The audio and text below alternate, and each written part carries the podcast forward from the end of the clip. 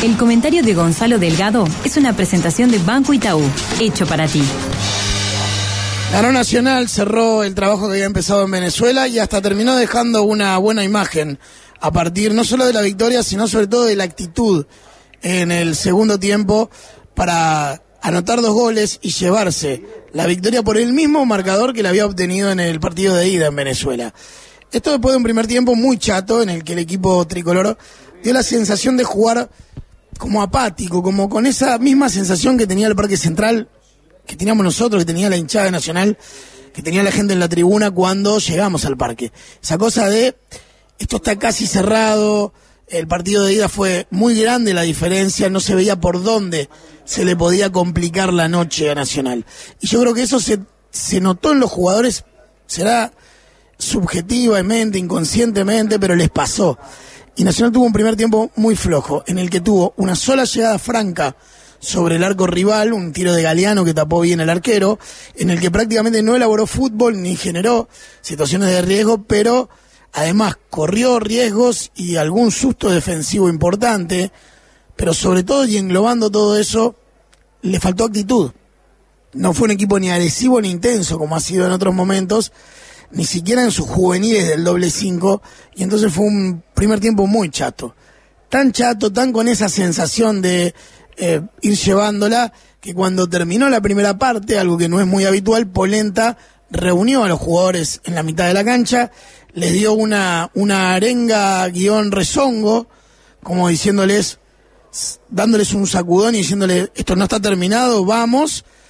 y así se fue el equipo al entretiempo. El segundo tiempo si bien arrancó un poco entreverado, ya era otro y Nacional fue consolidando sobre todo su actitud primero y a partir de la actitud el juego para el resto del partido. Ni que hablar cuando logró abrir el marcador después de una muy buena jugada a partir de un pase filtrado muy bien por Lozano para el pique de Galeano y el centro de este lo resolvió muy bien desde la media luna Bentancur primero controlando y después dándole casi de puntín al recto, abajo, al palo derecho del arquero y poniéndolo 1 a 0. Iban 15 minutos del segundo tiempo y ahí no solo se acabó el partido, se acabó en el sentido de que eh, no, no hubo reacción del equipo visitante después de ese golpe, sino que además ahí se activó Nacional del todo. Ese equipo que en el primer tiempo había sido muy flojo, que había levantado en el segundo, pero estaba como tratando de ser más parecido al equipo habitual, se soltó absolutamente a partir del gol de Bentancur y ahí sí, empezó a jugar muy bien con la pelota, le puso ritmo al partido, manejó bien los pases cortos, la progresión en secuencias de pases casi de primera, con una muy buena participación de Recoba como eje de ese fútbol en, en esa parte del partido y encima después con los cambios, Carneiro y Évere, si bien entraron entreverados, como, como acelerados y apurados, también es verdad que le dieron todavía más esa cosa de actitud y de, de intensidad que el equipo no había tenido en la primera parte. A partir de, de, ese momento fue muy superior Nacional a su rival, que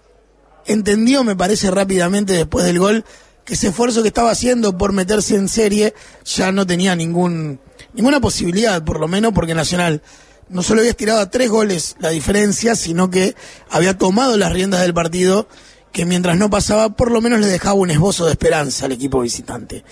Esos últimos, esa última media hora del partido